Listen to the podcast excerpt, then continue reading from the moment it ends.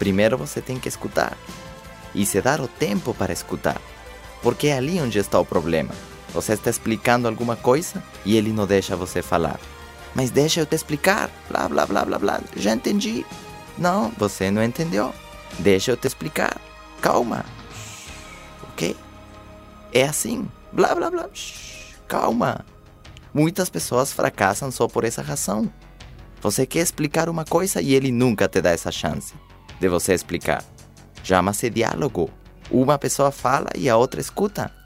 Depois o outro fala e este escuta. Não é inteligente dizer, já entendi o que você quer me dizer, já sei tudo. Então tá bom. Você já sabe tudo, eu também sei, então tchau. Escutar é uma grande habilidade. Escutar. Se você não tem essa habilidade, você tem que desenvolvê-la.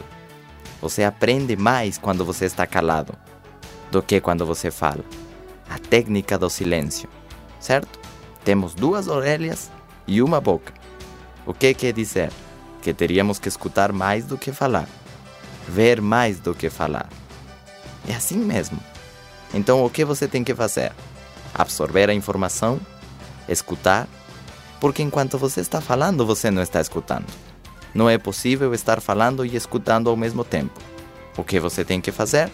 Primeiro você para de falar e começa a escutar. Seguinte ponto. Leiam os livros. Leiam os livros. A pergunta é: nos últimos 90 dias, quantos livros sobre sucesso, sobre como construir a tua própria fortuna, você leu? Que tal que você chega aos 50 ou aos 60 anos pobre, simplesmente porque você não leu os livros? Ali foi onde eu escutei pela primeira vez que existia este livro chamado O Homem Mais Rico da Babilônia. Antes eu jamais tinha escutado falar nesse título. Nem sabia que existisse um livro assim. Eu não sabia que tinha pessoas que tiveram o trabalho de escrever como uma pessoa pode ficar rica. Eu não sabia disso. Que esse livro existisse. Eu sabia que na ciência, sim, te ensinam como construir uma ponte ou como tratar um doente, que tem livros de receitas, que te ensinam como fazer um bolo, isso eu sabia. Mas que tenha livros que te ensinassem como construir uma fortuna, isso eu não sabia. Se eu tivesse sabido com 10 anos de idade, eu já teria estudado esses livros. Eu já tivesse comprado esses livros, em vez de ler a Turma da Mônica. Então, leia os livros. Não deixe passar os livros. Número 1. Um, o Homem Mais Rico da Babilônia. Básico. Ali escutei pela primeira vez. Eu demorei dois anos para encontrar esse livro. Eu pensei que não existisse. Foi incrível.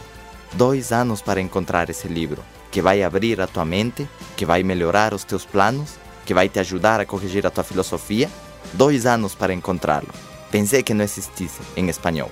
E um dia um amigo meu me diz: Eduardo, encontrei um livro que eu acho que você deveria ler. É mesmo? E qual é o nome? O Homem Mais Rico da Babilônia. Eu disse: Não é possível. Meu amigo morava numa outra cidade. E ele diz: Eu comprei lá naquela cidade. E eu disse: Mas aqui não os vendem. Você poderia mandar para mim? E ele mandou o livro. E quando eu vi o livro, adivinham que? Eu já tinha visto esse livro num shopping. Faz tempo. Eu já tinha entrado num shopping e me lembrei que vi esse livro. Mas eu pensei que era uma novela. E quando vi a capa, pensei que era um conto. Olha que interessante. Você está procurando alguma coisa e a tua mente vai te levar onde está aquilo, mas você não consegue reconhecer como aquele que vê a oportunidade, mas ele não a reconhece. E eu disse: não é possível. Porque aquela vez que eu achei aquele livro, tinha como 20 ou 30 ali. Foi incrível. Pense em riqueza, esse sim eu achei rápido. Não demorei muito. De fato, foi o primeiro livro que eu li. Foi básico. Pense em riqueza, de Napoleão Hill. Básico. Dali eu acrescentei outros. Um dia um distribuidor me aconselhou Nos Veremos no Topo, de Zig Ziglar. Eu escutei e imediatamente eu procurei, o li e eu pensei, esse livro também tem que ler os meus distribuidores. Antes da Herbalife eu já tinha lido Como Fazer Amigos e Influenciar nas Pessoas, de Dale Carnegie. Incrível o trato com as pessoas. Então você tem que ler os livros. Quantos livros vocês acham que existam? Jim Rohn diz que você deveria ler a uma velocidade média